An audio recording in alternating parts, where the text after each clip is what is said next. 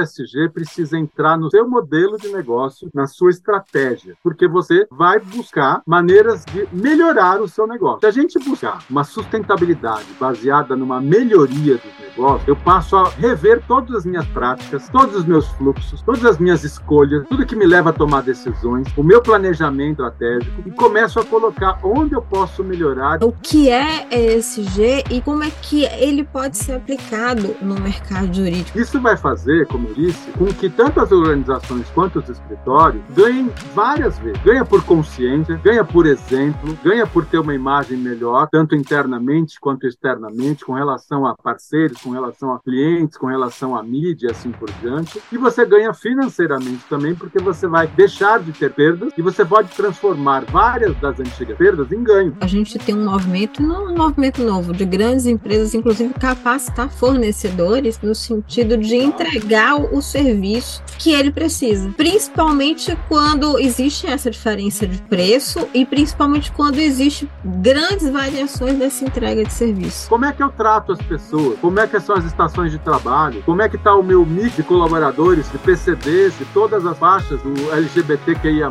de idosos, de jovens, de homens, de mulheres, de negros? Quais são os meus critérios? Quais são os meus filtros? E aí convidar a advocacia a uma certa reflexão.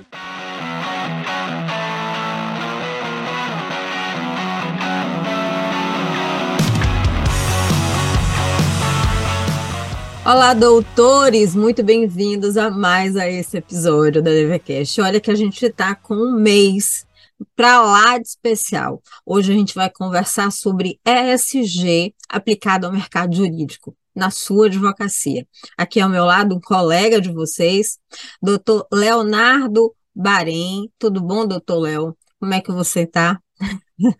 Tudo bem, Daniela. Vou só é, me permitir completar, eu costumo ser mais conhecido Leite. como Leonardo Leite, então Leonardo Baren Leite, e com a licença é, da organização e de todo mundo que vai ouvir aqui esteja é, preparado, eu vou me permitir, com a licença de vocês, fazer uma rápida a, audiodescrição, é um hábito que eu passei a, a adotar há bastante tempo, a gente, é, especialmente em, em conversas online, não sabe exatamente quem está assistindo ou quem assistirá, se precisará, por exemplo, de alguma coisa de Libras, que a gente aqui não terá, mas rapidamente, para que quem não me conhece tenha o um mínimo de informação, eu sou advogado aqui em São Paulo, mas de origem gaúcha, eu sou de Porto Alegre, então vocês talvez percebam em alguns momentos um, um sotaque um pouquinho diferente. Estou com 58 anos de carreira, de, de, vida, desculpa, 58 anos de vida, 37 de carreira, e com isso eu já passo um pouquinho a minha idade, né? Chegando perto dos 60, eu sou jovem há mais tempo do que talvez a maioria da audiência que vai nos acompanhar. É, sou branco, é, de origem uruguaia, cabelos é, lisos, curtos, eram originalmente castanhos claros, agora já bastante grisalhos. Eu tenho um rosto longo, não uso barba, não uso bigode, e tenho olhos verdes, e tenho 1,90m, embora hoje eu esteja sentado.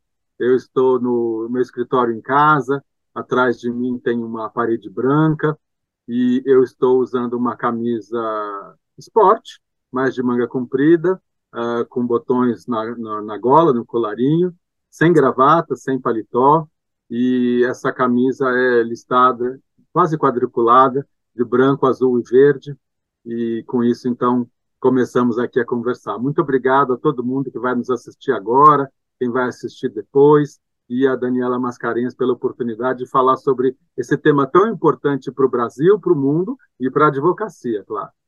Antes de continuar, agora me permita também fazer minha audiodescrição. Vou, vamos fazer aqui, é, no mínimo, esse episódio, digamos assim, um, um episódio mais inclusivo né? Vamos partir daí, vamos trans... vou começar esse G dessa maneira.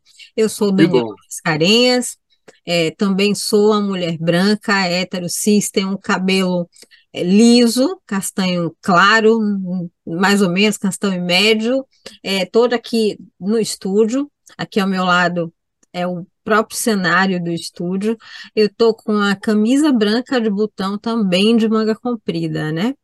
E como o doutor Leonardo falou, eu tenho 51 anos e tenho 23 anos de carreira, 23 anos atuando no mercado jurídico, especificamente, de carreira um pouco mais, mas no mercado jurídico, 23 anos, dedicada completamente.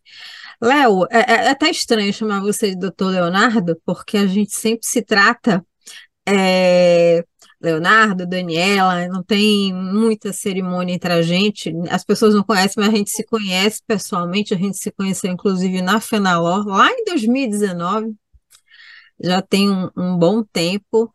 Então, Léo, vou, é, digamos assim, é, é, Leonardo, para quem não conhece, ele tem uma ampla, ampla experiência, não só é advogado, mas ele tem uma ampla experiência com empresas advogando para empresas, não apenas no, na, na, questão judicial, mas principalmente no, na, no societário, no compliance.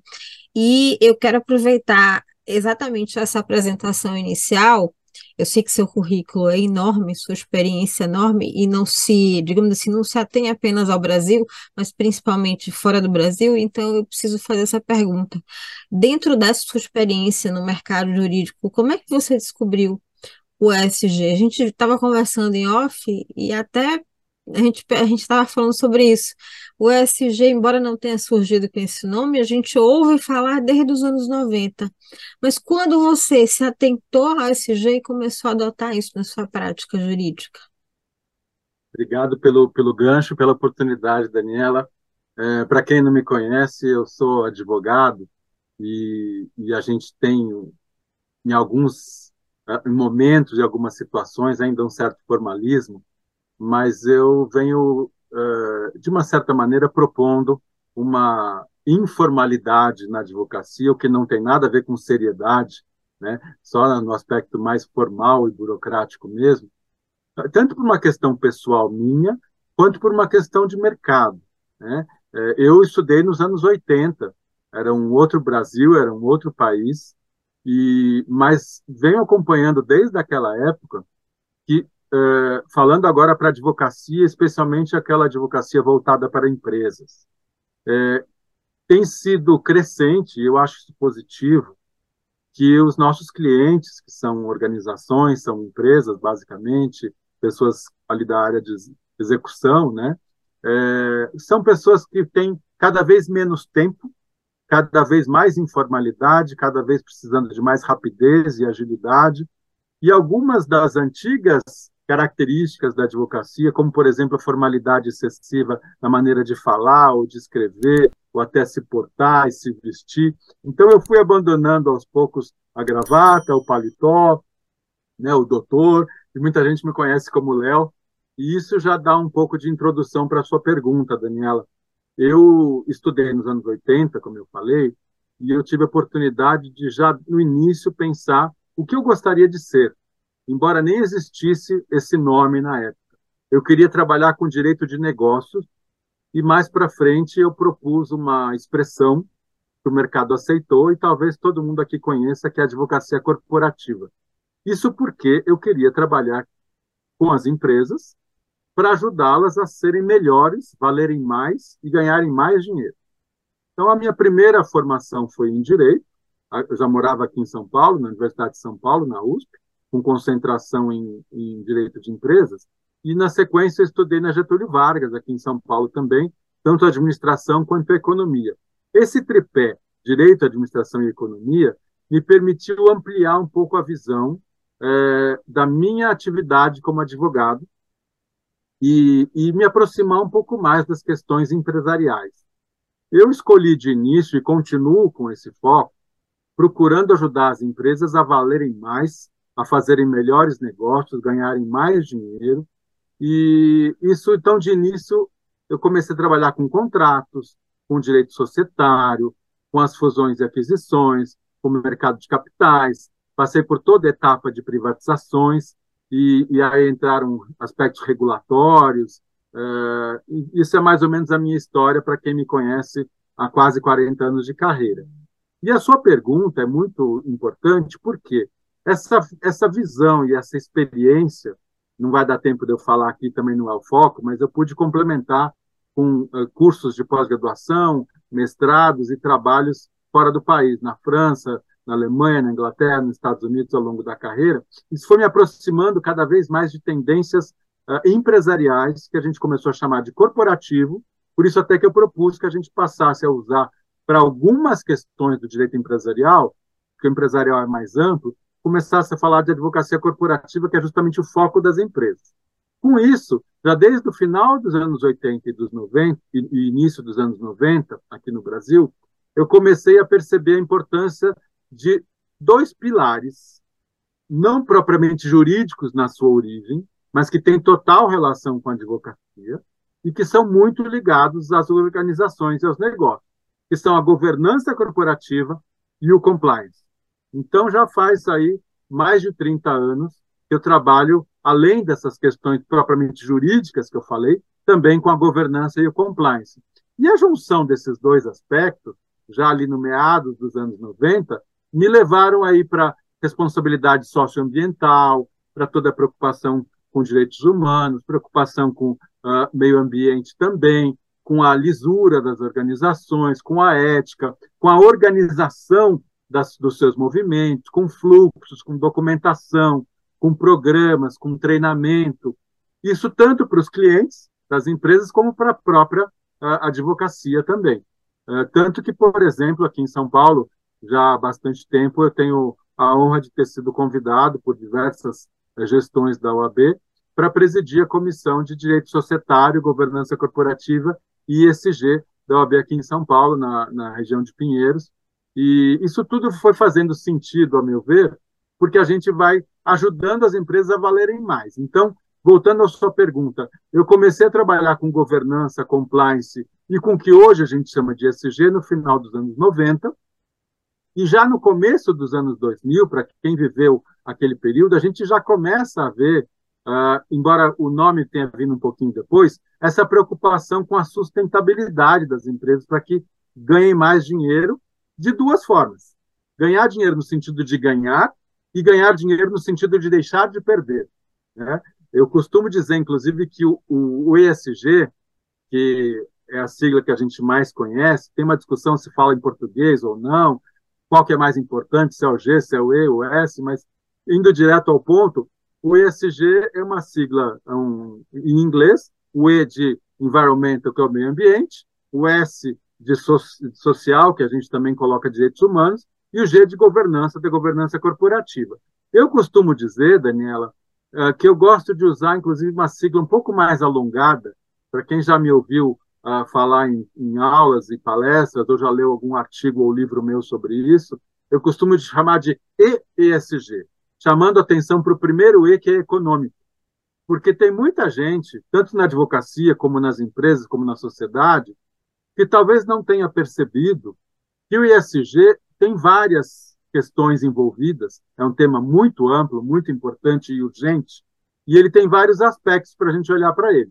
Tem o aspecto da consciência, tem o aspecto da busca da sustentabilidade, mas ele tem o aspecto também econômico. Inclusive, como eu disse, eu coloco como primeiro E. Por quê?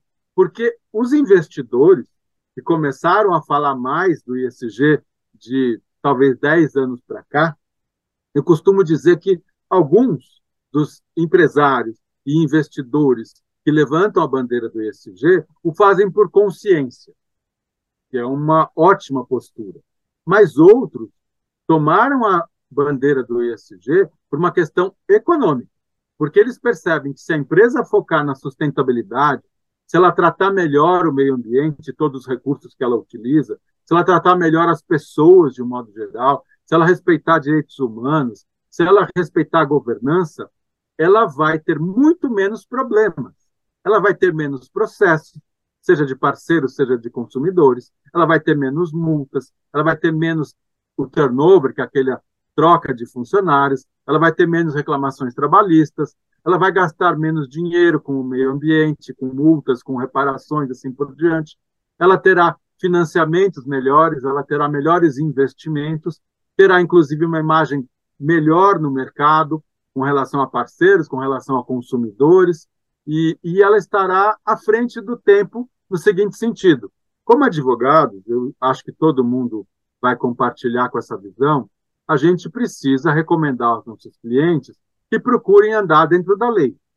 Né? É lógico que se tivermos problemas, vamos olhar, isso merece uma, uma visão mais detalhada e temos defesas da, dos nossos clientes quando necessário, assim por diante, mas existe aquela preocupação mínima que todo mundo conhece, todo advogado conhece, que a gente tem que cumprir a lei. Né? Leis que não são boas, a gente vai buscar que sejam melhoradas no legislativo e assim por diante. Mas a gente tem que cumprir a lei. E muita gente ainda se acomoda, a meu ver, e acha que não precisa do compliance, não precisa da governança e não precisa do ISG, porque cumpre as leis. E aí eu costumo dizer, quando me permitem, falar, olha, cumprir a lei é obrigação mínima para todo mundo, não tem mérito nenhum aí. Né? Agora, você realmente, se você quiser ir além, se você olhar tanto como modelo de negócio, como estratégia de negócio, como visão de ganhar mais dinheiro, de valer mais e de ser mais consciente, mais sustentável, aí a gente começa a falar de governança, de compliance, de ESG. Eu percebi isso, como eu te disse na, na, na, nessa resposta, ali nos anos 90, mas isso vem crescente. Né? A gente vê um aumento do interesse uh, pela governança corporativa, tanto nos escritórios, ainda menos do que eu gostaria, mas já se vê um pouquinho nos escritórios e já se vê nas organizações há mais tempo, ali na virada do milênio. Né? No final dos anos 90, começo do 2000, a governança vem com bastante força. E pouco depois já vem o compliance, que depois ganhou força com a, a lei anticorrupção, embora muita gente confunda, não é a mesma coisa, porque compliance é muito mais amplo. E o ESG pega carona aí nesse começo de milênio, no, na junção governança e compliance, que me deixa muito contente. Mais ou menos uma resposta é, para um tema muito longo e relativamente pouco tempo. Antes, inclusive, assim, eu ia te perguntar com relação a ESG, já já pergunto isso, porque assim, você, você trouxe os anos 90 e deu até uma nostalgia, porque me fez me lembrar, é, não do, no mercado jurídico, eu comecei a atuar nos, nos anos 2000 no mercado jurídico, mas na, na meu início, que foi também na, na, na área corporativa. E, assim, literalmente vivendo, vivendo é, ESG, não com esse nome, mas na prática, aqui na Bahia, aqui próximo a Salvador, existe tem um polo petroquímico de Camaçari que empresas, é, todas são grandes empresas multinacionais, e tinham um viés muito forte, muito forte de responsabilidade social. Tinha assim, tinha vários trabalhos relacionados a, a desenvolvimento da comunidade, tinha também, até porque são empresas é, de polo petroquímico que poluem, então, por outro lado, teriam tinha uma forte política também de despoluição, de reaproveitamento de resíduo, tem uma série de coisas nesse aspecto que também incluía e já trazia junto essa cultura do ESG, além da cultura de segurança. Eu estou lembrando e, e, lembro, inclusive, que foi nesse período que, inclusive, a Natura, que já existia, que colocou no seu DNA, a Natura, o Boticário e algumas empresas Natura Mais, é, digamos assim, colocou no seu DNA essa filosofia mais voltada à área sustentável. É, realmente, assim, você me trouxe me, me, lembrei agora do, com nostalgia desse período, porque era um período em ebulição, a gente já olhava para essas empresas é, com valor diferenciado, com valor, não só valor financeiro, mas um valor, com valor mesmo ela já chegava no mercado de uma forma diferenciada, a gente começava a, a, admirar isso. Já se falava que era uma tendência, muito longe ainda do mercado jurídico, a advocacia nem nem nem estava mais preocupada nesse período em litigar do que pouquíssimos em fazer alguma ação preventiva voltada à comunidade. Hoje a gente vê até advocacias adotando praças, né? Tendo, atuando, eu tenho um cliente que atua na gestão de recursos hídricos, é um, um defensor tremendo dessas políticas de, de ESG, entusiasta desse tema, inclusive, inclusive construiu uma empresa de consultoria na área ambiental, só para você entender o quanto ele abraçou essa causa, e a gente vê que realmente está crescendo no mercado jurídico. Léo, Passado esse período de nostalgia aqui que eu estou relatando, traz para a gente um pouco, até porque muitos ainda não sabem o que é SG, o que significa né? O que é ESG e como, digamos assim, como é que ele pode ser aplicado no mercado jurídico? A gente estava falando, você estava falando no início sobre o impacto do ESG, trouxe a questão financeira, né, de economia, de, de, de, impacto na governança, na sustentabilidade, como é que isso pode ser aplicado no mercado jurídico?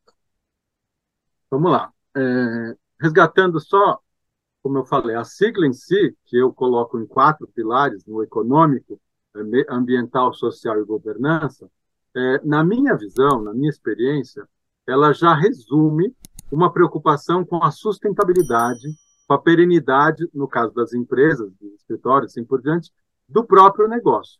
Eu costumo dizer que o ISG precisa entrar no seu modelo de negócio, na sua estratégia, porque você vai buscar maneiras de melhorar o seu negócio. Seja uma organização é, comercial, uma indústria, enfim, qualquer cliente da advocacia ou a própria advocacia. Se a gente buscar uma sustentabilidade baseada numa melhoria dos negócios, eu passo a rever todas as minhas práticas, todos os meus fluxos, todas as minhas escolhas, tudo que me leva a tomar decisões, o meu planejamento estratégico e começo a colocar onde eu posso melhorar e onde eu preciso melhorar. Isso vai fazer, como eu disse, com que tanto as organizações quanto os escritórios ganhem várias vezes. Ganha por consciência, ganha por exemplo, ganha por ter uma imagem melhor, tanto internamente quanto externamente, com relação a parceiros, com relação a clientes, com relação à mídia assim por diante. E você ganha financeiramente também, porque você vai deixar de ter perdas e você pode transformar várias das antigas perdas em ganho. Por exemplo, é, práticas que hoje já não se imagina, né, é, de simplesmente jogar qualquer resíduo numa vala comum, você está estragando o meio ambiente, mas você também está deixando de colocar muita coisa para ser reciclada.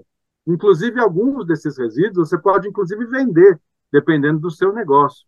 E você pode incentivar a economia circular e assim por diante. Você pode ter taxas melhores de financiamento, você vai ter investidores melhores, você citou algumas empresas que conseguiram melhorar, inclusive, as suas taxas de investimento graças à maior consciência. Então, você tem tanto a consciência quanto a questão uh, financeira.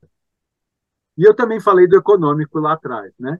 Então, se a gente trouxer, você falou, deixando um pouquinho a origem e a nostalgia e trouxer para hoje, a gente vê que cada vez mais todas as organizações, e mais ou menos eu tinha falado para você em off, né? na maneira como eu vejo, Gente, tudo que a gente fala para empresas de modo geral vale para organizações, mesmo que sejam ONGs, digamos assim, e vale para a advocacia também. Basta que a gente adapte qual é o ponto, né? Costumo de reduzir plástico, é, é, incentivar práticas sustentáveis, é, respeitar direitos humanos e sociais, é, evitar a utilização indevida de água, de energia, assim por diante. Isso vale para qualquer um nas nossas vidas, no nosso trabalho e assim por diante. Mas eu queria reforçar algumas questões que talvez não sejam tão é, conhecidas por todo mundo. Né? É, por exemplo, na hora que você vai buscar melhorias e, e, e, modernização no seu negócio, nas suas práticas, eu gosto de trazer o binômio é, inovação e modernização. E eu acho que são duas palavrinhas que é, trazem dois conceitos que talvez nem todo mundo esteja percebendo com profundidade. Porque muita gente, inclusive startups, quando falam de inovação e de modernização, falam apenas de automação, falam apenas de trazer alguma coisa para um robô ou para um software ou trazer para a internet. Isso eu acho que é uma, uma visão muito pequena. É importante que se automatize aquilo que seja necessário, é importante que se use outras mídias e assim por diante, mas a minha defesa é para aquilo que vai melhorar o seu negócio, não apenas para reduzir custos uh, limitadamente, porque você muitas vezes perde a oportunidade de realmente inovar e modernizar o seu negócio. Fica Trazendo um aspecto agora. Né? Fica tudo focado apenas em ferramentas e não no. Exatamente, exatamente. Você não moderniza e não inova realmente no seu negócio, na sua estratégia de negócio. Se eu tenho alguma coisa offline, né, no mundo tradicional físico, e eu coloco automatizado na internet, Será mesmo que tem muita inovação aí? Eu acho que vai ter mais rapidez e talvez você tenha reduções de custo. Mas inovação mesmo, para mim, é uma coisa bem mais profunda do que isso. E eu vou me permitir trazer um gancho rápido com a nossa área trabalhista e com a nossa área de compras e de supply chain nas, nas organizações, pegando ali um gancho tanto empresarial quanto a, da advocacia. É, a terceirização ou a quarteirização, que são ferramentas para você é, focar mais no seu negócio, como empresário, e é uma área importante da advocacia, eu venho recomendando já há mais de 15 anos que se perceba a razão de eu considerar a terceirização e a quarteirização. Se for realmente para melhorar o serviço prestado, tanto por mim mesmo como uh, cliente primário de alguma coisa que eu terceirizo, quanto para aquela empresa para a qual eu terceirizei o trabalho ou até quarteirizei, se for para melhorar tudo isso, eu acho que é sempre muito válido e deve ser incentivado. Mas a questão que precisa tomar muito cuidado, e aí entra tanto a governança, quanto o compliance, quanto o ESG, é que muita gente, nesse movimento de terceirização e quarteirização, não cuida de como é feita essa escolha do parceiro e de qual é o método, quais são as práticas que serão utilizadas para reduzir custos. Porque a gente acaba vendo muita redução de custo artificial, porque você reduz custos com práticas que não são sustentáveis, nem no ponto de vista humano, nem social, nem ambiental. Então, aí é um erro estratégico, na minha opinião, e eu acho que é um ponto que a advocacia pode ajudar também e que nem sempre percebe num primeiro momento. Eu posso ajudar as empresas, e eu procuro fazer isso, apesar da minha prática ser contrato societário, M&A, mercado de capitais, eu coloquei o compliance, a governança e o ESG na minha prática também para ajudar as empresas a fazerem escolhas melhores. Vamos fazer uma fábrica nova, vamos alugar uma fábrica, vamos terceirizar a produção. O que, que a gente vai fazer? Eu sempre digo que tem questões econômicas a serem consideradas, mas tem uma questão também de englobar ali o que melhora relativamente todos esses processos e as empresas. Então, eu proponho, inclusive é uma conversa muito uh, nova e talvez desafiadora para as empresas, para reorganizarem as suas áreas de compliance e de supply chain e de compras. Porque durante muito tempo, essa área de compras foi orientada a buscar melhores preços o que significa pagar menos. E nem sempre pensando, escuta, se uma coisa custa 10 e tem alguém me oferecendo por 3, qual é a mágica? Qual é a mágica para uma redução tão grande? Na maioria dos casos, não haverá mágica. Na maioria dos casos, quando você tem uma diferença tão grande, você não está comprando a mesma coisa, você não está cotando a mesma coisa. É muito difícil que alguém pense na mesma coisa, na mesma qualidade, os mesmos critérios com uma diferença de preço tão grande. Você precisa pesquisar mais, aí vale tanto para compras quanto por compliance, para ver quais são as práticas adotadas por esse seu possível parceiro para que ele consiga preços tão baixos, né? Então a gente tem que começar a separar o que, que realmente é inovação, o que, é modernização, o que, é melhoria de, de modelo de negócio e de estratégia. Essa é a minha visão.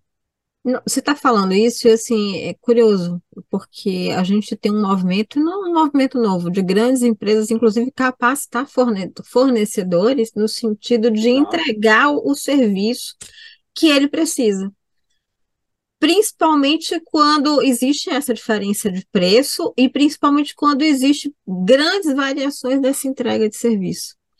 Então, olha, vocês estão me entregando, mas não é nada disso que eu preciso. Para aí que eu vou capacitar o mercado para aí sim vocês terão condição de recorrer e também evita que esse parceiro quebre. Porque se ele está praticando uma política de preço irreal, não há porquê né, ele se manter no mercado. Ele, inclusive, ele não vai entregar o serviço que eu estou contratando. Eu vou ter prejuízo também no meio do caminho.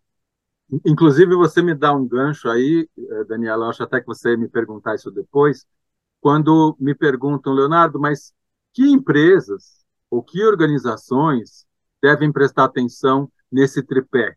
Governança corporativa, ESG e compliance. Eu costumo dizer todas, todas as organizações, independente do segmento, independente do tamanho, independentemente da localização, da idade, do jeito de trabalhar, é, da sua composição de capital, inclusive para a nossa advocacia, que tem uma categoria diferente, mas para esses efeitos eu acho que são as mesmas coisas.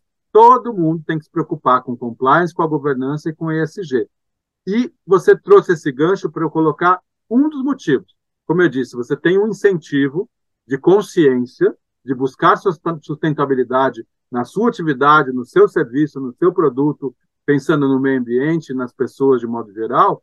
Você tem também o incentivo financeiro e econômico que eu já falei, e você tem um terceiro incentivo que é de sobrevivência, inclusive. Por quê? É, muita gente pensa isso é só para empresa grande. Além de que essa visão, a meu ver, não esteja correta, ou, ou pelo menos muito desatualizada já, existe uma, um, uma casca de banana aí, a meu ver, que muita gente pode escorregar. Quando eu posso correr o risco de entender tudo meio e achar que esses conceitos são só para empresas ou só para empresas grandes, eu acabo me esquecendo que quase tudo que a gente tem hoje no mercado, tanto em termos de serviços quanto de produtos, nós temos uma cadeia de valor. Nós temos várias etapas de várias organizações para que você chegue a um serviço final ou a um produto final. E à medida em que grandes players dessas cadeias produtivas e de geração de valor estão adotando práticas profundas, felizmente, de governança, de compliance e de ESG, essa reação em cadeia vai como um dominó. E se você não entrar nisso, você vai sair da, da, da, da, da cadeia produtiva. Então, seja por consciência, seja por uma questão de modelo de negócio, seja por estratégia, seja por eh, incentivos econômicos e financeiros, seja por sobrevivência de mercado. Esse tema que você está trazendo hoje, Daniela, que eu agradeço o convite, eh, ele é para todo mundo. Então, se você está ali na sua advocacia, se você está ali na sua pequena empresa, se você está ali no seu pequeno negócio, se você está ali na sua pequena uh, ONG ou assim por diante, o meu convite, o meu incentivo, a minha recomendação é que procure conhecer mais sobre esse tema, porque rapidamente você vai perceber que isso fala com todo mundo, fala com todos nós, fala com você também, qualquer que seja o seu tamanho, a sua atividade. Você quer ver? Eu vou te fazer uma pergunta, eu vou puxar o gancho, mas também focado no escritório de advocacia, porque aproveitando essa deixa que você me deu, porque assim, é, é eu dou aula em universidade, onde eu, e às vezes eu dava um, não é uma pegadinha, mas muita gente não acredita nisso. Quando a gente fala, é, digamos assim, existe política de marketing que incentiva o consumo consciente, meus alunos de marketing dizem que não, porque marketing tá, função do marketing é fazer a pessoa comprar. Eu falei assim, gente, discordo. Eu quero trazer isso para a advocacia, tá? discordo. Por quê? Não adianta a gente fazer o, o cliente quebrar, porque essa relação não é sustentável ao longo do tempo. Então, sim, a gente precisa se preocupar com o consumo consciente. Também, não é, a gente não é um mercado se canibalizando. E a gente percebe também essa prática, embora o advogado, muitos até hoje podem dizer assim: ah, isso não é para mim, isso é só para escritório grande, para empresa grande. Embora, tipo assim, não perceba isso, até na prática da precificação dos honorários jurídicos, a gente pode trazer essa questão do ESG muito próxima. E por isso eu quero te perguntar aqui, para esse pequeno que ainda não enxergou ou não se enxergou nesse movimento, o que você diria que é desafio e oportunidade de negócios quando a gente fala desse mercado sustentável para a advocacia? Porque assim, eu vejo tanta, não sei, mas eu vejo tanta, principalmente possibilidade. Vamos lá. Esse tema que você está trazendo ele é bastante grande e é. eu já, enquanto, enquanto você ia perguntando, já me vieram várias coisas, vou tentar resumir e pegar só alguns poucos aspectos que a gente talvez não tenha tempo. Mas pensando na advocacia, que é o seu ponto, especificamente as advocacias menores, até que ponto isso é oportunidade, até que isso é, é mais coisa para eu fazer, é mais conta para eu pagar, é mais, mais temas para eu me preocupar, ou seja, isso é positivo ou não é tão positivo, né? É, É claro que a gente tem que olhar no detalhe cada caso, mas de uma maneira geral, eu vejo isso como uma enorme oportunidade para qualquer advocacia, em qualquer lugar do, do, mundo, mas falando aqui de Brasil, e em qualquer área. Por quê? Porque voltando na origem do ESG, especialmente da maneira como eu entendo, nós estamos falando de negócios melhores, de eh, eh organizações que vão ser melhores, fazer escolhas melhores, tomar decisões melhores, terem estratégias melhores para que elas valham mais e se sustentem no tempo. Isso tem uma, uma relação com as escolhas que eu faço que vão me dar menos problemas. Pensando na advocacia, por exemplo, questões sociais. Se eu não me preocupar com pautas sociais e direitos humanos, é, na advocacia, independente do tamanho que seja o meu escritório, eu vou ter alguns problemas naturalmente. Eu corro o risco de ter reclamações trabalhistas, eu corro o risco de ter eh, denúncias para o Ministério Público, fiscalizações, multas, taques e assim por diante, como nós já vimos em escritórios de todos os tamanhos aqui no Brasil, e nós corremos o risco de ter questões ambientais também. Isso vai fazer com que a gente perca é, oportunidade. De termos, é, inclusive, talentos nas nossas organizações que talvez não queiram ficar ou que a gente não consiga que queiram trabalhar nos nossos escritórios, porque cada vez mais esses temas todos estão na mídia, estão na, na sociedade, estão sendo conversados, e você já começa a ver em qualquer lugar do país, em qualquer tamanho, em qualquer organização, uma preocupação para aqueles candidatos que são justamente os melhores, né, que justamente têm mais condições de escolher, eles estão começando a levar em conta, na hora de escolher aonde trabalhar, também essas questões de ESG.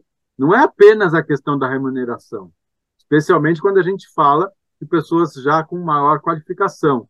É, eles querem trabalhar, as pessoas querem trabalhar em lugares que sejam mais sustentáveis, sejam mais amigos das pessoas e do meio ambiente. Então, eu corro o risco de perder bons colaboradores, de, além disso, eu deixo de ser atrativo, né? e eu perco negócios também com os meus clientes, porque os meus clientes cada vez mais vão olhar isso e vão selecionar escritórios que estejam se preocupando com isso. Inclusive, a gente começa a ver e eu acho que isso é positivo, escritórios de advocacia se preocupando em ter melhores práticas de sustentabilidade, tanto ambiental quanto social, e começam a mostrar isso.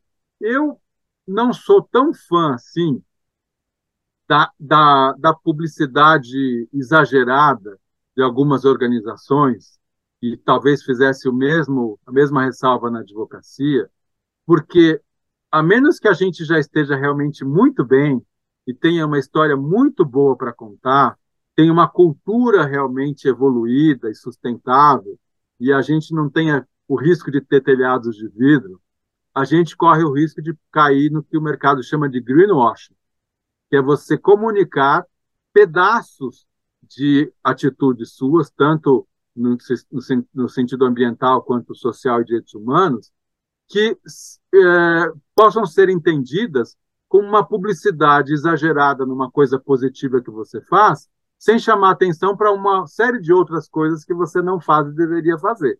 Então, eu sempre recomendo, tanto para a advocacia como para organizações de modo geral, que talvez faça sentido a gente amadurecer um pouco mais na nossa organização, olhar isso de uma maneira um pouco mais ampla, olhar, se não tudo, bastante coisa que a gente possa melhorar em termos sociais, eh, de governança e ambientais, antes de começar a colocar muito foco na comunicação e, e, e, no aspecto propaganda. Mas eu acho que a partir do momento que você esteja realmente num grau superior, em que você já tem a sua cultura, a sua tomada de decisão, a sua, a sua política e o seu programa de governança robustos, assim como de, de compliance de ESG, eu acho que tem a ver com a questão do marketing que você falou também, porque muita gente não, não conhece o conceito de marketing, né, Daniela? Muita gente pensa que o marketing é apenas a publicidade e a propaganda, mas tem a questão do produto ou do serviço, do ponto de venda, do, do preço e assim por diante. Isso tudo compõe aquilo que você oferece ao mercado, seja produto, seja serviço. O ESG entra nisso também, na minha visão.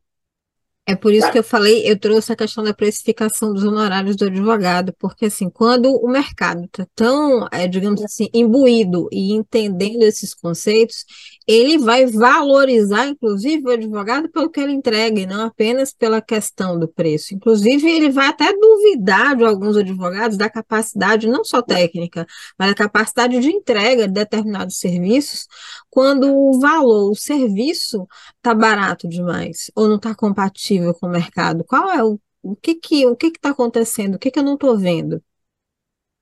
Eu espero que sim, eu espero que sim, como eu disse, eu ainda não vejo.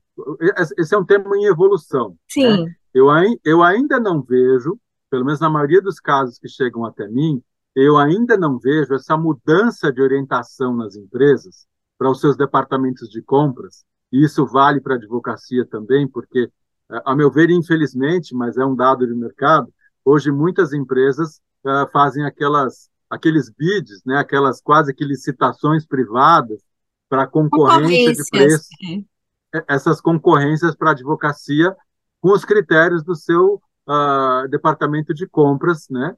E eu ainda não vi isso como uh, eu espero, como eu espero ver em pouco tempo.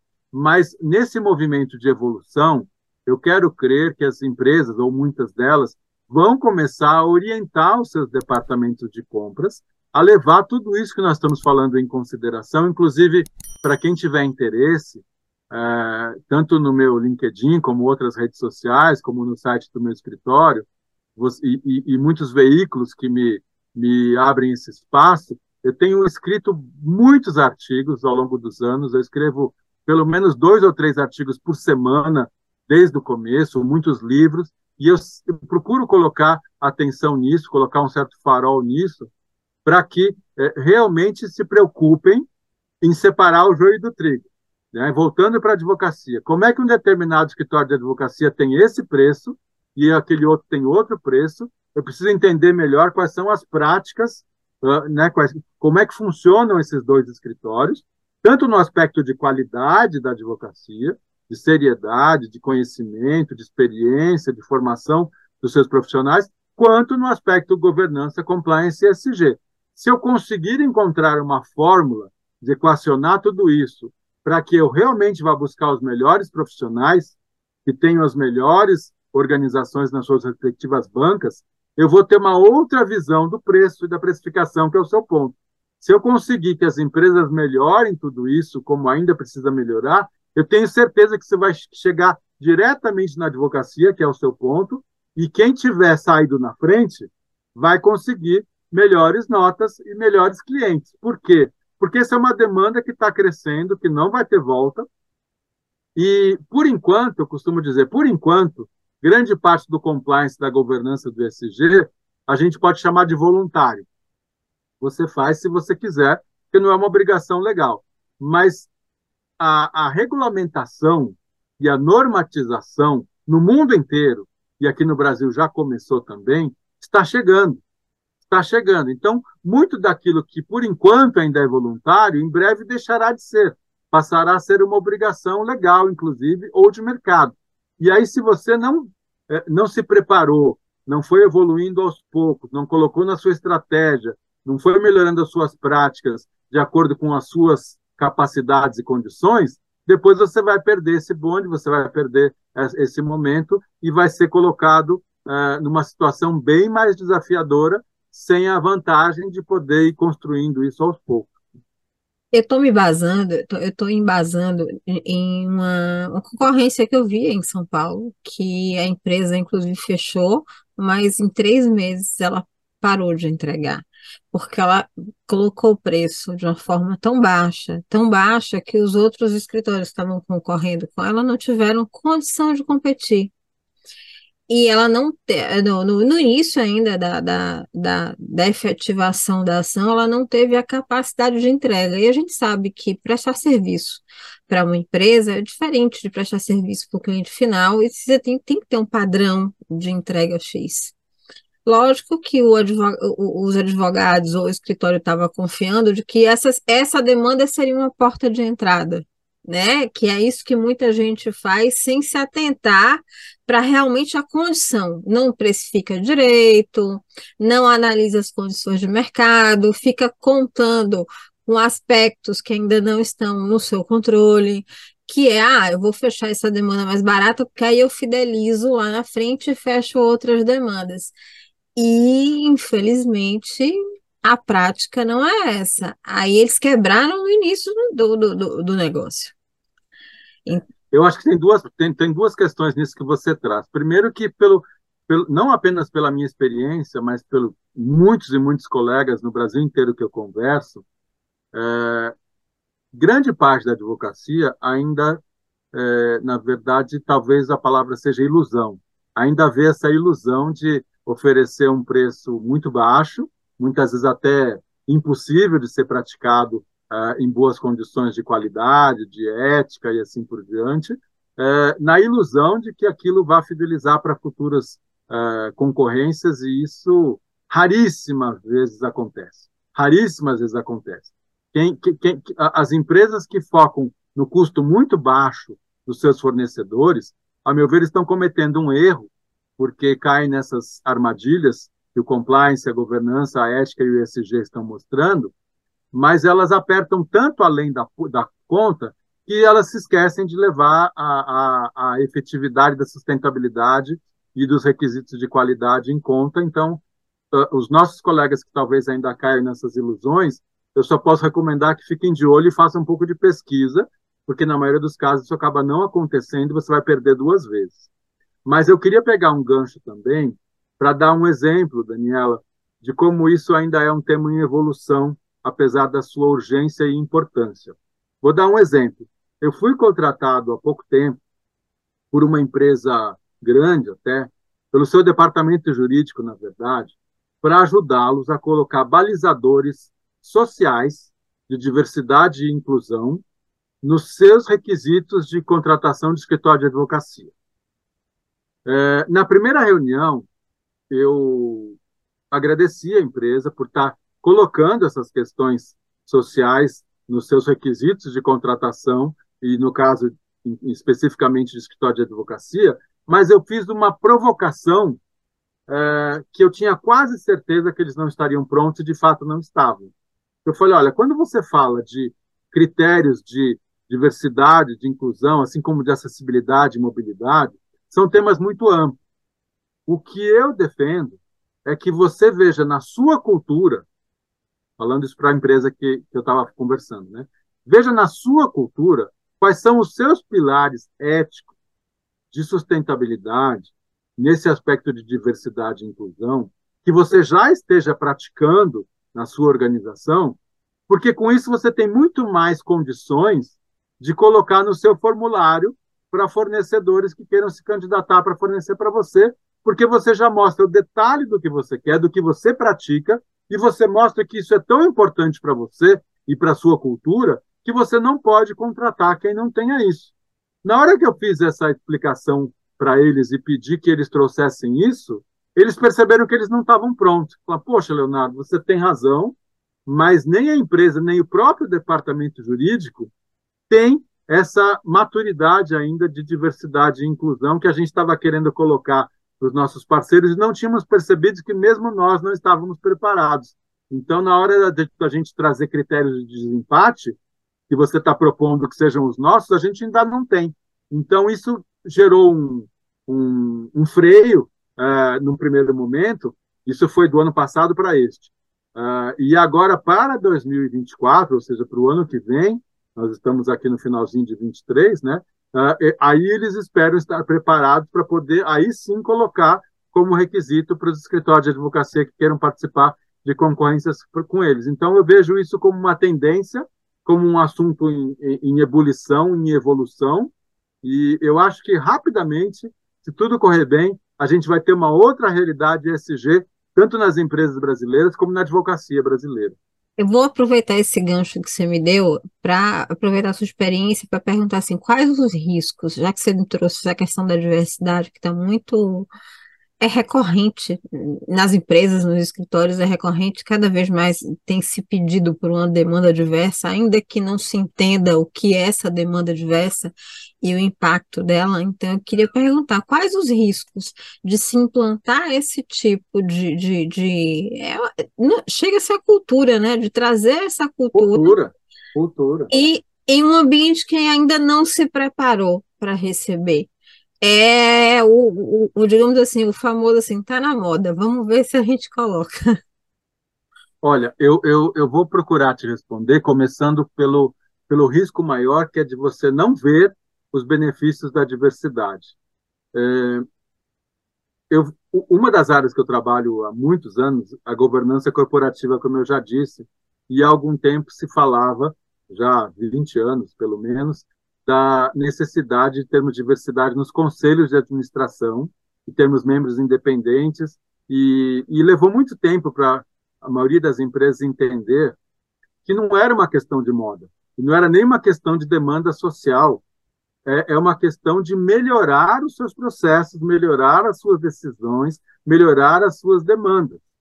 Por exemplo, se eu tiver, eu, eu, vou trazer agora exemplos hipotéticos e que eu espero que ninguém mais esteja nessa situação, porque são coisas para não fazer. Tá?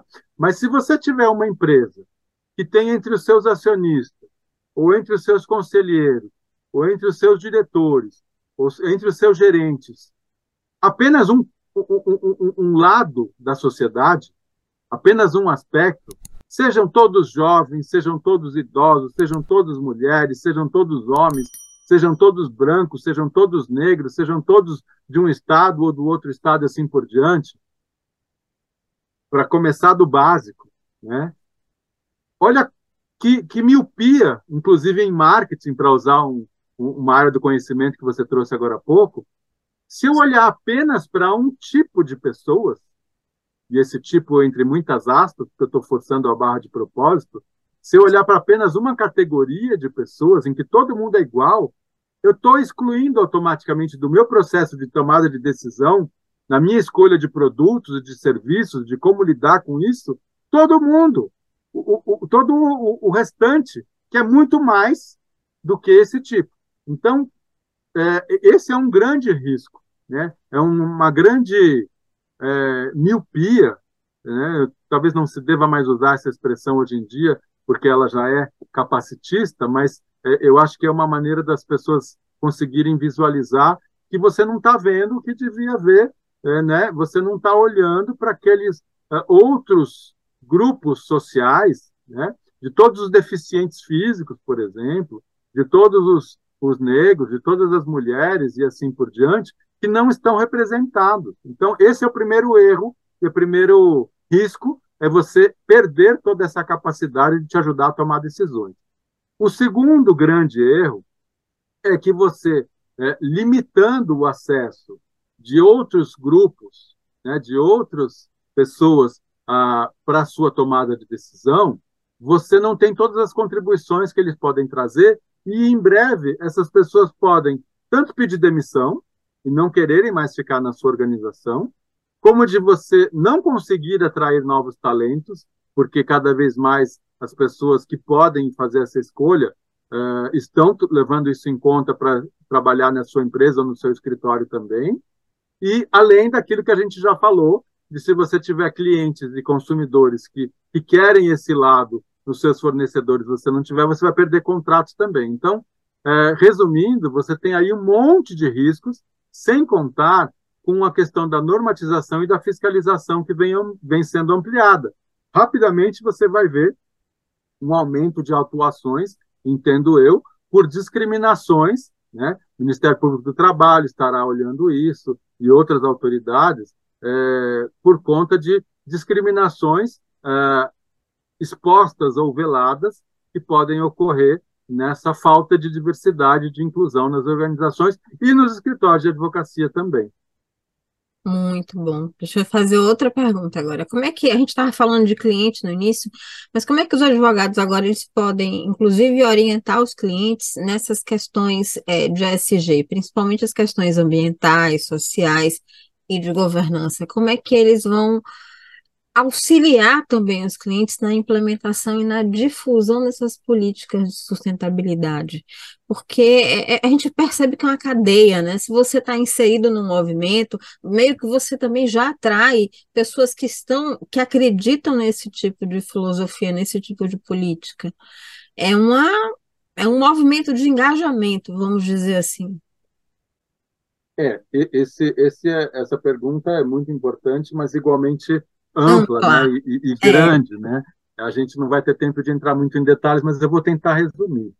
É, de um modo geral, como eu disse, eu acho que todo mundo, todas as pessoas do mundo, é, devem conhecer mais sobre esse ESG e mudar os seus, os seus hábitos e as suas práticas para que consigamos fazer escolhas melhores nas nossas casas, na nossa família, na nossa organização e na nossa vida. E só de você pensar em preservar direitos humanos e sociais e cuidar do meio ambiente, você provavelmente já vai melhorar uma série de hábitos, utilização de, de água com consciência, de energia elétrica com consciência, de petróleo com consciência, transporte público, eh, questão de solo, questão ambiental, questão de emissão de carbono, questão de plástico e assim por diante. Então, isso já vai trazer muita coisa. Mas a sua pergunta foi na advocacia. Na advocacia, eu vejo alguns é, algumas questões, eu vou ver se eu consigo abordar todas rapidamente. É, existe um, um, campo hoje, no qual eu, por exemplo, trabalho, que é na consultoria é, para ajudarmos as empresas a serem melhores. E aí eu peguei o tripé da governança, do compliance e do ESG, que eu costumo dizer que são conceitos primos. Eles fazem parte da mesma família, mas têm conceitos diferentes, com ferramentas diferentes, que se complementam e se ajudam. Então, se a gente estiver falando para um, um nicho da advocacia que nos ouça, que nos assista, de governança, de compliance, de ESG, é, eu acho que vai ficar muito claro que a gente ajuda as empresas nas suas respectivas estratégias a melhorar os seus negócios, os seus processos produtivos, através de escolhas melhores para os seus produtos e serviços, como eu estava falando. Isso passa por desenvolvimento de programas, de treinamento, de políticas internas, de é, formulários para que perguntas eu vou fazer em cada uma dessas áreas para melhorar esses processos, tanto internos quanto os externos, de quem vai fornecer para mim, assim por diante, de quem eu compro, para quem eu vendo, isso na consultoria direta. Mas existem outras áreas. Por exemplo, a área trabalhista, eu estava falando agora há pouco. Na hora que você consegue ajudar o seu cliente a entender que a questão da diversidade é, e da inclusão no seu uh, quadro de colaboradores, a diversidade e da inclusão nos seus programas de seleção e recrutamento de colaboradores, assim como de parceiros no seu é, motiva na sua motivação e no seu método de fazer a terceirização ou a quarteirização, inclusive. E na hora que eu coloco que o ISG me remete a melhorar as condições de trabalho dos colaboradores, seja no salário, seja nos horários, seja nas, na, na, na estrutura né, que eu coloco à disposição desses funcionários, seja a própria estação de trabalho, seja no transporte adequado, seja numa organização de banheiros, de vestiários, de estações de trabalho, assim por diante. Né? Veja quanta coisa tem na área trabalhista, que até não é uma especialidade minha, mas quanta coisa os colegas da área trabalhista têm para ajudar, né? sem contar a questão do contencioso, porque à medida em que eu melhoro as condições de trabalho, eu consigo, inclusive, é, fidelizar melhor a minha força de trabalho, eu vou ter menos é, demissões, eu vou ter menos troca, menos turnover, menos reclamações trabalhistas. E se tiver, vai ser por questões outras, que não essas que seriam mínimas, né? De eu tratar as pessoas é, e o meio ambiente com o mínimo de cuidado que se, hoje se recomenda. Um outro aspecto, por exemplo, é na área do consumidor. Me, o mesmo raciocínio eu proporia que fosse levado em conta. Se eu conseguir ajudar os meus clientes a, a perceberem que quanto melhores sejam os produtos e os serviços, quanto mais eles tomem cuidado com o meio ambiente e com as pessoas, e que eles coloquem isso, inclusive, no tocante à, à maneira como eles lidam com o consumidor, nós tendemos a ter várias mudanças na situação atual.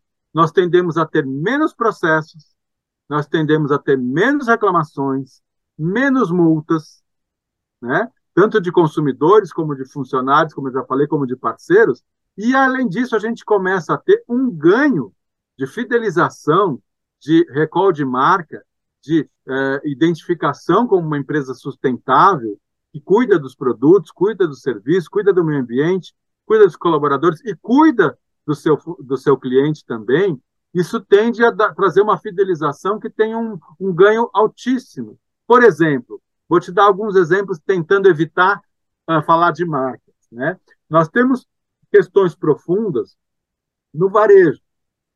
Frequentemente a gente vê como chamados escândalos de eh, algumas redes que têm problemas, porque muitas vezes é, empresas, inclusive terceirizadas, que, a meu ver, não resolve nada e foi uma terceirização mal feita, acabam é, é, praticando racismo, né, ou algum tipo de capacitismo nos seus clientes, nos seus consumidores, e acaba, inclusive, gerando agressões e até mortes, nós já tivemos recentemente. Então, em cadeias de varejo. Um outro exemplo igualmente triste, nós já tivemos algumas denúncias de trabalho a, a, análogo ao escravo, né, tanto no tocante à, à, indústria têxtil, como no tocante a vinícolas há, menos tempo. Né? Agronegócio. É, nós, né?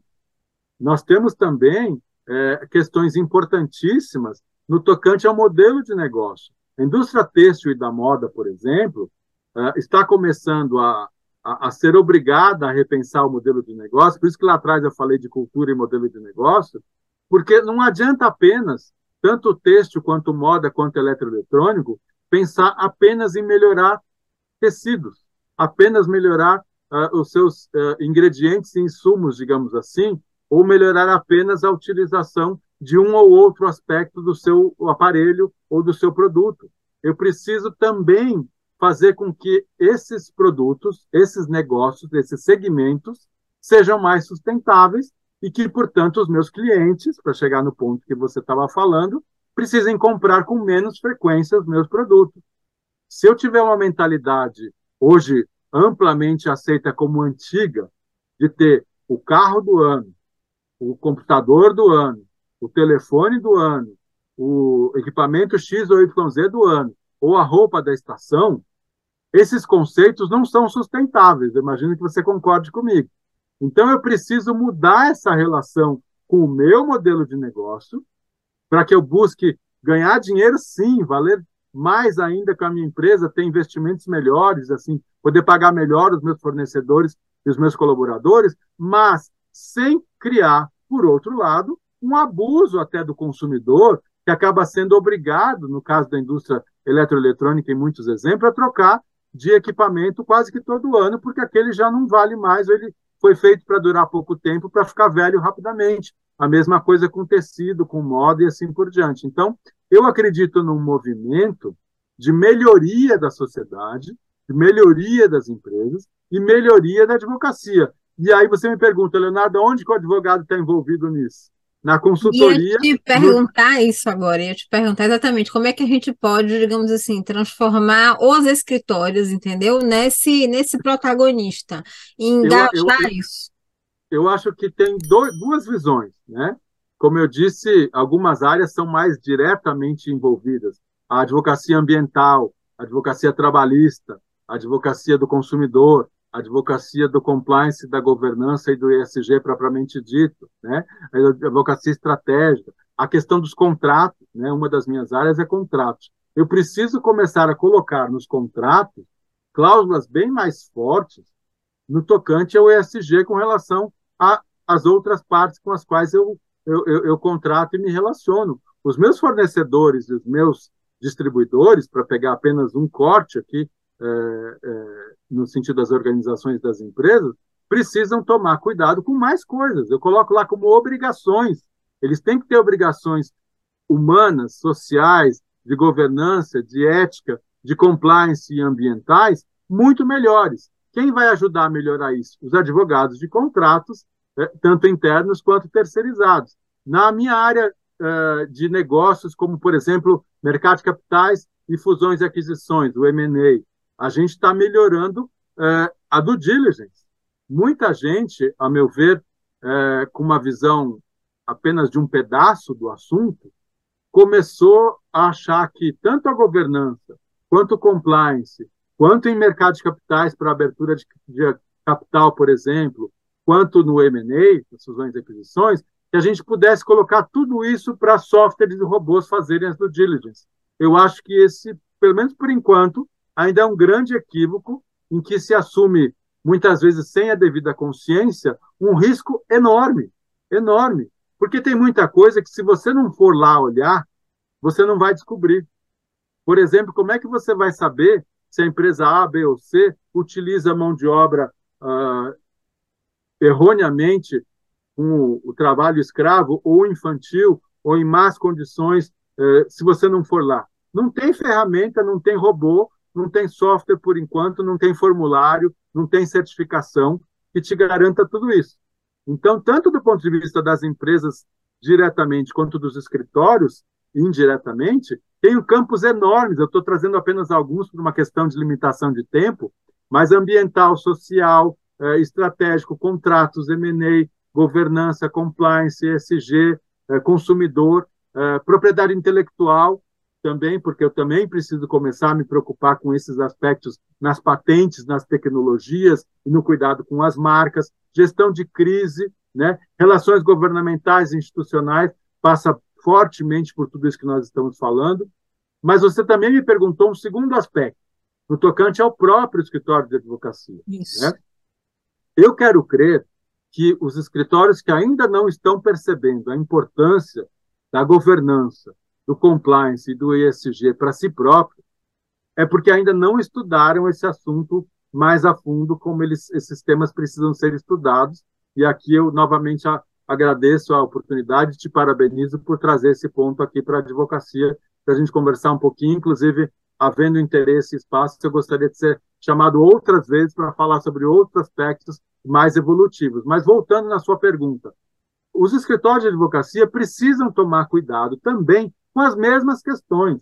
Eu preciso ter uma, uma governança corporativa, no mínimo razoável, no meu escritório. Eu preciso ter uma preocupação de compliance, no mínimo razoável, no meu escritório, e uma preocupação com SG, no mínimo razoável, no meu escritório também, no tocante às pessoas, no tocante ao meio ambiente. Por exemplo, eu estou fazendo. É, eu, eu estou prestando atenção adequadamente no que me leva a comprar é, produtos e serviços deste ou daquele fornecedor, que, que filtro eu estou colocando? Né? O mesmo erro que eu estava apontando para a empresa, a advocacia também pode estar cometendo, de buscar esse ou aquele fornecedor, porque ele tem apenas o melhor preço, seja de mão de obra, seja de serviço, seja de produto, sem olhar em como ele está conseguindo chegar naquele preço e se as práticas desse meu fornecedor ou parceiro realmente são sustentáveis no sentido mais amplo. A mesma coisa vale para as minhas escolhas. Aonde eu coloco o meu escritório? Qual é a minha estrutura física? Né? Eu estou olhando um lugar, um local que talvez tenha sido fruto de é, grilheiros, por exemplo, né? ou de ocupações é, equivocadas, ou que não tem estrutura de utilização de resíduos, ou, ou preocupação com água, ou com energia elétrica, ou com é, descarte de resíduos. Né? Reciclagem, muitos edifícios em, no Brasil inteiro acreditam que estão fazendo o descarte adequado, porque tem uma coleta seletiva no seu andar, mas não acompanham até a ponta, até o final. Muitos desses resíduos depois são colocados numa vala comum e jogados em aterro sanitário. E não tem nada de seletividade dali para frente e muito menos de reciclagem e de economia circular. Então você está perdendo pelo aspecto ambiental para o seu negócio, inclusive depois pode te gerar multas, você certamente não terá certas certificações que podem te valer dinheiro e você talvez não conseguirá comprovar para os seus clientes ou potenciais clientes que você é, está preocupado com o meio ambiente. E mais do que isso, você vai perder a oportunidade de fidelizar os seus próprios colaboradores que sejam preocupados com isso e que talvez os melhores saiam da sua advocacia ou não queiram trabalhar na sua advocacia se você não tiver isso. O mesmo raciocínio que eu falei para o ambiental vale para as pessoas. Como é que eu trato as pessoas? como é que são as estações de trabalho, como é que está o meu mix de colaboradores, de PCDs, de todas as faixas do LGBTQIA+, de é, idosos, de jovens, de homens, de mulheres, de negros, de é, indígenas e assim por diante. Quais são os meus critérios, quais são os meus filtros? E aí, Daniela, eu vou me permitir, com a licença de todo mundo que nos ouve, especialmente a sua licença, uh, convidar a advocacia a uma certa reflexão. Eu tenho ouvido de muitos departamentos de RH, de escritórios de advocacia, que lamentam que não tem o seu apoio uh, interno para ajudar essa diversidade e trazer essa inclusão para as bancas, porque muitas vezes os líderes dos escritórios ou os líderes de equipes, que alguns chamam de líderes, outros chamam de chefes, outros chamam de uh, gerentes ou diretores, a terminologia nesse sentido menos nos interessa, porque não abrem mão de contratar sempre as pessoas do mesmo nicho, né? É, ou só homens, ou só de determinado lugar, ou só de determinado tom de pele, ou de determinada origem, ou de determinada faculdade, ou de determinada região da cidade, e assim por diante, que tenham mesmo, todos a mesma cabeça. Então, eu vejo com muita tristeza que muitos departamentos de RH de escritório de advocacia comentam que não tem esse apoio das suas lideranças internas. E aí eu pego o gancho para dizer que, quando falamos de governança, quando falamos de compliance, quando falamos de ESG, a primeira coisa que precisa acontecer é a gente conseguir é, o apoio da altíssima gestão, da altíssima liderança, do dono, do conselheiro, do investidor, do, do diretor, de quem estiver lá em cima, em termos de pirâmide, nós precisamos que essas pessoas sejam as primeiras a serem conscientizadas e que isso entre realmente nas escolhas da empresa e do escritório de advocacia, entre no seu modelo de negócio, entre na sua estratégia, para que a sua cultura não aceite mais práticas não sustentáveis. Você falando aqui, olha, me veio diversas questões com relação a políticas. Eu vou te perguntar sobre boas práticas já já, mas por exemplo, com esse tema é, é apaixonante não, e enorme, né? E é imenso, é. Eu sei que não vai se esgotar se a gente terminar aqui outra, se assim, se o pessoal gostar muito, a gente faz uma parte 2 mais Ótimo. centrada na questão das políticas, de resoluções, informações, recomendações, uma coisa mais, mais robusta e mais aprofundada mas assim, você falando sobre isso, olha, me veio de questões políticas que os advogados até já ouviram falar, mas alguns até têm vontade, mas não conhecem, não conhecem, não sabem como implantar isso. Uma política de pro bono com critérios muito claros e transparentes. É, é, digamos assim, dentro do escritório, essa questão da, da contratação e mesmo do, da, da, digamos assim, da gestão da cultura interna é extremamente interessante quando se valoriza, a, de fato se valoriza a diversidade, quando se valoriza é, de, diferentes pontos de vista, quando você é, se valoriza, é, digamos assim, uma equipe multidisciplinar também, porque eu acho que faz parte. Né? Eu acho que não é interessante para o escritório você ter os mesmos especialistas, as mesmas visões, e nada trazer nenhuma solução diferente, não, não pensando na solução do cliente de uma forma diferente, fora da caixinha. Tem muitas questões que você trouxe que vale a pena a gente refletir. Fora na, fora na questão do dia a dia, quem faz as compras realmente está levando em consideração, é, é, digamos assim, itens descartáveis que você falou lá no, lá no início? Os itens de compra do dia a dia que a gente joga fora, papel, papel plástico, garrafa plástica, realmente. Copo plástico, copo é, plástico. Né? É, é, é vou, vou, me permitir aqui pegar um gancho rápido. Lembra quando a gente estava falando ainda antes de começarmos a gravação, né? E eu falei, Daniela, na minha visão, tudo que a gente recomenda para os clientes, a gente tem que começar a fazer nos nossos escritórios, na nossa vida, na nossa casa, né?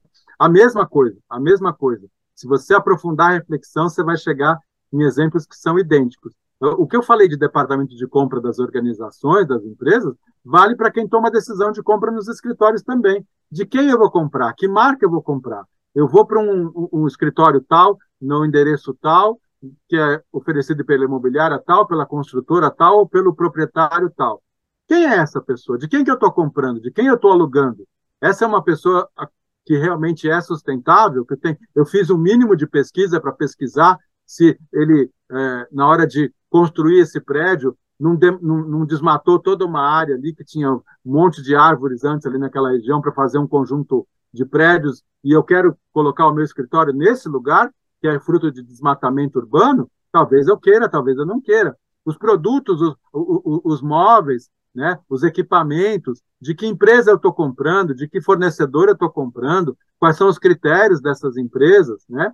E no dia a dia mesmo, é, por exemplo, a questão de plástico, questão de, de copo descartável ou não, de, de, de até de, de, sanduíches, de lanches, que muitas vezes são envolvidos em, em metal ou em plástico, e eu não, não posso mais aceitar isso, eu tenho que aceitar, colocar coisas em, em, em, produtos biodegradáveis, preferencialmente em papel. Né? Eu tenho uma coleta seletiva no meu escritório ou não tenho, é, eu acompanho até o final da efetiva reciclagem para saber se a economia circular está acontecendo. Todas essas decisões de compra são igualmente importantes nos escritórios de advocacia também, e, e isso terá vários impactos. Como eu disse, vai ter um impacto na minha consciência, no meu modelo de negócio, nos meus colaboradores, na fidelização dos meus colaboradores, na hora que eu coloco isso para os meus fornecedores e para os meus distribuidores, ou para os meus clientes, para os meus consumidores, como uma política minha também, e eu tenho coragem de colocar isso na, no meu site, muitas vezes, ou na minha brochura, né? Está aqui a minha política e o meu programa de eh, diversidade, de utilização eh, de PCDs. Né? Você, você lembrou muito bem a questão do pro bono. Tem muitos escritórios que ainda não entenderam a importância e, e, e, e, a urgência de todos ajudarmos, de alguma forma, na advocacia pro bono, de termos uh, uma doação do nosso tempo para ajudar quem mais precisa que talvez não consiga pagar. Isso já foi uma questão muito controversa na OAB, mas já faz bastante tempo que a gente tem provimento para isso, já existe organização para isso. Então a gente tem que olhar isso com calma, tem que olhar uh, outras questões, por exemplo, que a própria advocacia muitas vezes se esquece e que a gente, eh, quero crer, que eh, recomende aos nossos clientes. A questão da eh, violência familiar, a questão do, do acesso a, a, ao estudo, né? a questão da licença maternidade e paternidade, a questão da discriminação de homens e mulheres no tocante a, a, a férias ou horário de trabalho, ou, ou, ou licenças, ou flexibilização para poderem atender uma pessoa idosa que esteja doente em casa, ou uma criança doente em casa, né? a questão de é, equilibrar salários entre homens e mulheres. É, tem tanta coisa que a própria advocacia precisa fazer, equilibrar o seu mix de, de colaboradores, né, para que sejam realmente tratados uma carga de trabalho adequada, com uma pressão adequada. Lembremos-nos que os assédios tanto sexual quanto ah, de outra forma, né, moral e etc., eles valem nos escritórios de advocacia também.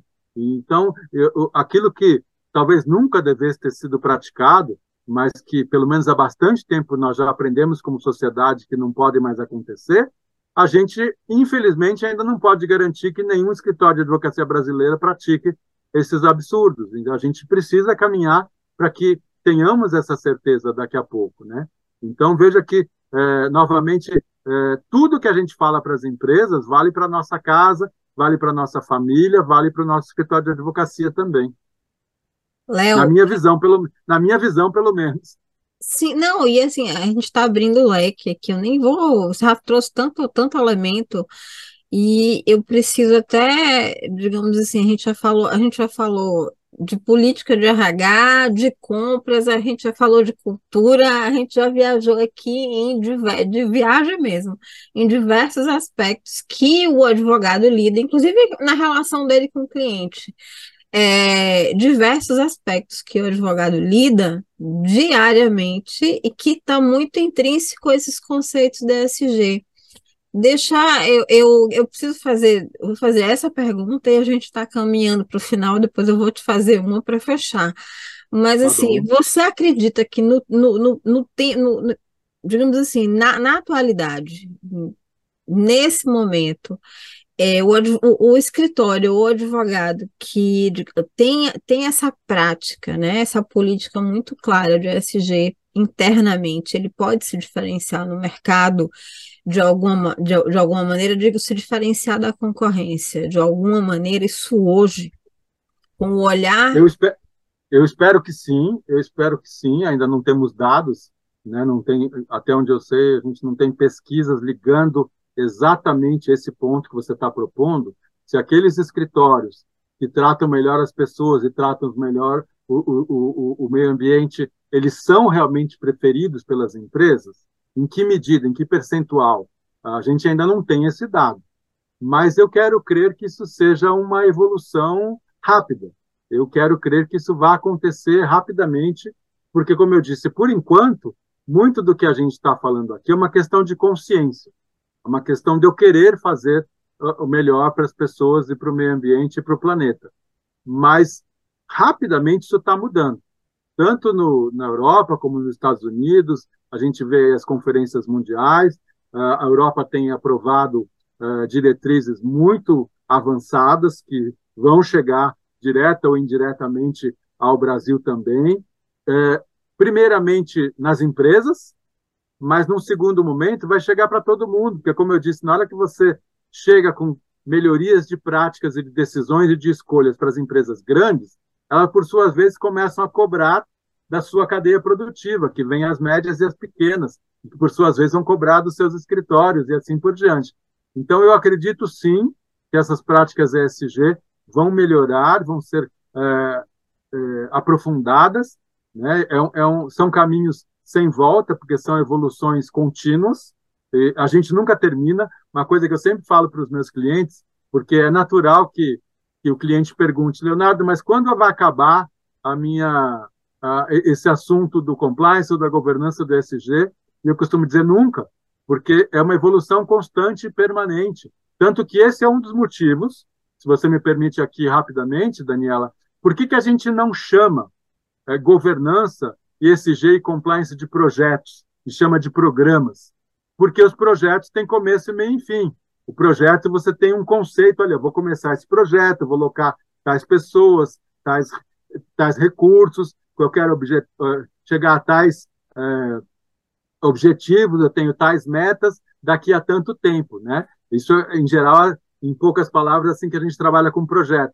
E, e com programas, não porque são programas permanentes de evolução e de melhoria contínua. Isso vale para a ética, isso vale para a governança, vale para o compliance e para o ESG. Como a gente, quero crer, vai ter essa evolução permanente e constante, é, nós vamos estar sempre correndo um pouco atrás do prejuízo, porque a barra vai sendo levantada, seja pelo mercado, seja pela regulamentação, seja pelas normas, seja pela lei. Por exemplo, empresas que são listadas aqui no nosso mercado de capitais brasileiro já estão vivendo, a partir desse ano, novas diretrizes da CVM e logo vão começar a viver novas diretrizes da B3, da Bolsa de Valores, né, incentivados em grande parte por movimentos de outros países e por pressões de investimentos e de investidores e índices de outros países, que vão, por sua vez, começar a subir a barra dos seus fornecedores todos, inclusive de nós, direto ou indiretamente. Então, eu quero crer que rapidamente nós vamos ser cobrados de uma maneira crescente pelos nossos clientes para termos todos esses programas, esses treinamentos, essas políticas na nossa advocacia também. Uma coisa que talvez é, atrase um pouquinho, infelizmente, essa modernização toda que a governança, o compliance e o ESG é, sugerem para o Brasil, é porque nós ainda temos é, uma questão muito complexa social. Né? Nós temos um uma dívida social com grande parte da nossa população, que ainda não pode, talvez a expressão seja se dar ao luxo de escolher apenas uh, os locais mais sustentáveis para trabalhar e talvez até mesmo as marcas mais sustentáveis para comprar no supermercado ou na loja.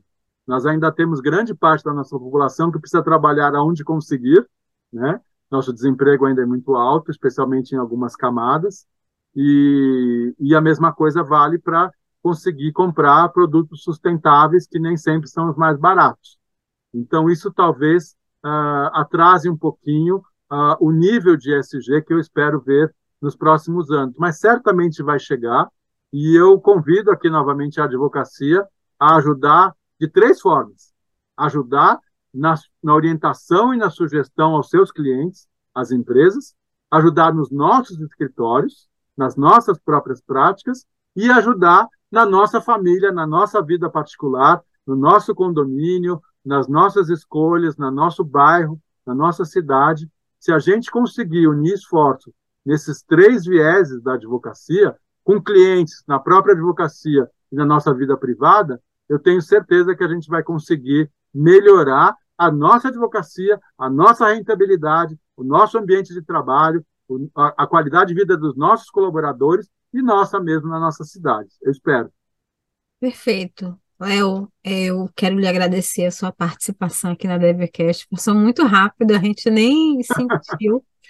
eu vou te pedir que você coloque suas redes sociais para as pessoas lhe conhecerem, lhe seguirem, conhecer um pouco mais sobre o seu trabalho né? É interessante que as pessoas comecem a seguir e até, até para entender no máximo, no mínimo, o que é SG e como pode, é, digamos assim, é, se apropriar desses conceitos e trazer isso para sua prática jurídica também.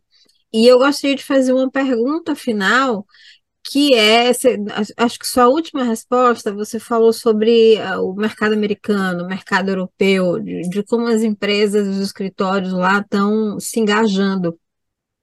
E eu queria saber o seguinte, na sua experiência, você vê os escritórios de advocacia aqui no Brasil é, também acompanhando essas tendências globais, essas exigências do mercado financeiro em relação a ESG?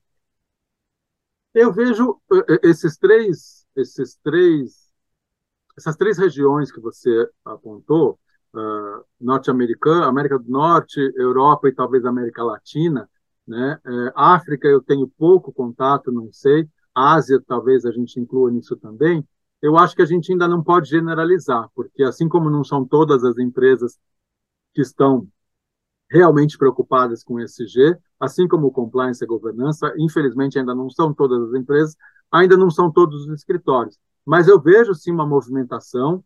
Eh, por exemplo, eu faço parte de algumas redes mundiais de escritórios de advocacia, de advogados de negócios, e a gente já criou grupos de ESG eh, com colegas de escritórios de vários tamanhos, de todos, todos os continentes, não todos os países, mas todos os continentes, para discutir isso tanto para nós como para os nossos clientes, é, tanto por uma questão de consciência de cada um de nós, como é o meu caso e é o que eu recomendo, como por uma questão de mercado também, de demanda das empresas e, e dos nossos países. Né? Então, eu vejo esse movimento, sim, e, e é um dos motivos pelos quais eu tenho certeza que isso vai crescer e vai chegar em todo mundo. Aqui no Brasil, a gente já tem alguns escritórios é, que estão comentando isso, que estão mostrando isso, que estão falando do que fazem, uh, ainda com iniciativas, até onde eu vejo, pontuais, pegam um aspecto, outro aspecto, outro aspecto, porque ainda é um começo, mas eu acho muito positivo,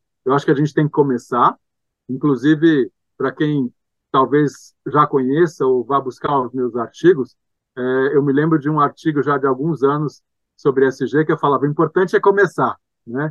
Porque tem muita gente que fala, ah, mas eu não tenho dinheiro, eu não tenho tempo, eu, eu não consigo fazer tudo agora. Eu falei, calma, entre o tudo e o nada tem bastante coisa, né? Ninguém vai fazer, vai mudar tudo de um dia para o outro, não se espera isso, não se demanda isso, é, porque, inclusive, tem coisas que custam caro, e você vai ter que fazer um programa, um projeto de, de evolução em alguns aspectos para depois montar o seu programa como um todo.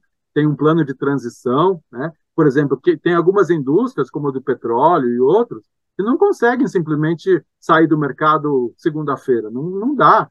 Tem que fazer uma transição, né? Energético tem a ver com isso. Então, acho que a mesma coisa vai acontecer com a advocacia. Eu novamente agradeço muito, Daniela, pelo espaço, pelo convite pela oportunidade. Eu já estou me autoconvidando para outras conversas, outros aspectos, mas fico à disposição de vocês. Agradeço a todo mundo que está aqui nos assistindo, agora ou depois. Uh, e reiterando, eu sou o Léo, é, conhecido por alguns, mas logicamente por um pequeno uh, grupo da nossa advocacia, dado o tamanho da advocacia brasileira e mesmo do nosso país, além dos nichos, né? Mas como você me permitiu, meu nome é Leonardo Baren Leite, eu tenho uma página no uh, LinkedIn, que é Leonardo B. Leite, eu tenho uma página que não é muito ativa no Instagram, e eu tenho uma página no Twitter também, e quase todos os meus artigos mais recentes estão também no nosso site. Eu sou sócio sênior do Almeida Advogados, e a página do escritório é o www.almeidaló.com.br. Meu e-mail é lleite.almeidaló.com.br. Sou autor de já algumas dezenas de livros, algumas solo, alguns como coautor. É, já nos últimos anos, bastante coisa mesclando societário, governança, mercado de capitais, M&A, compliance e ESG, cada vez mais trazendo o ESG por uma questão de momento. E eu também sou colunista de várias uh, publicações, algumas semanais, algumas mensais.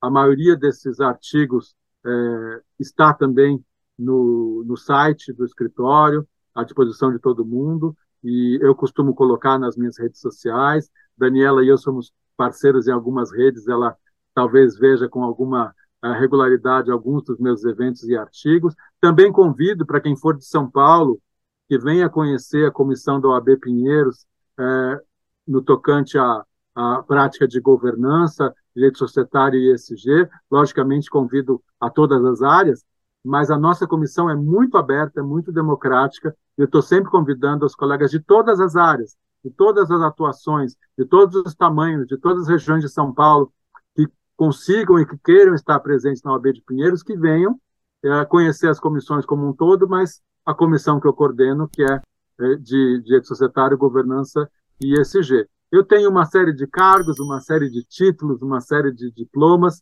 mas isso é uma, uma relevância muito menor comparado com o tema que a gente coloca aqui. Então, eu deixo apenas essas minhas formas de contato e novamente agradeço me coloco à disposição, Daniela, e todo mundo que assistiu. Se quiser entrar em contato comigo por rede social, por e-mail, vai ser muito bem-vindo. Eu fico muito contente de colaborar com a nossa, uh, com a nossa classe, com a advocacia de modo geral. Muito obrigado. Eu que agradeço, Léo, pela sua disponibilidade, pelo carinho, né, por ter abraçado e principalmente por falar desse tema que é tão apaixonante.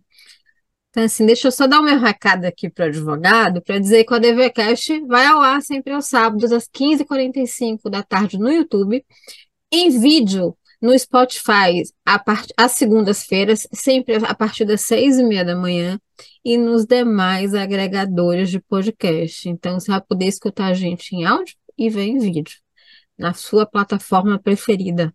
Léo, muito obrigada mais uma vez doutores. A gente se vê no próximo episódio do DVCast. Até lá, pessoal. Tchau. Sigamos juntos. Tchau, tchau.